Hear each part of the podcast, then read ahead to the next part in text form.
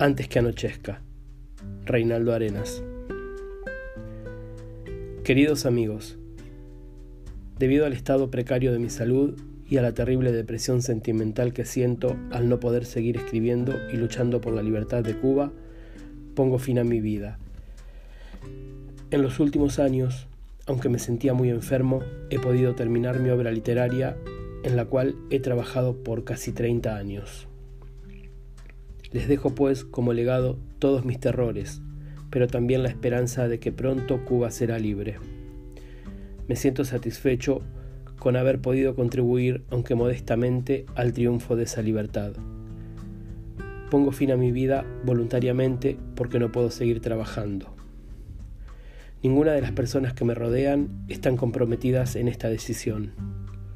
Solo hay un responsable, Fidel Castro. Los sufrimientos del exilio, las penas del destierro, la soledad y las enfermedades que haya podido contraer en el destierro seguramente no las hubiera sufrido de haber vivido libre en mi país. Al pueblo cubano, tanto en el exilio como en la isla, los exhorto a que sigan luchando por la libertad. Mi mensaje no es un mensaje de derrota, sino de lucha y esperanza.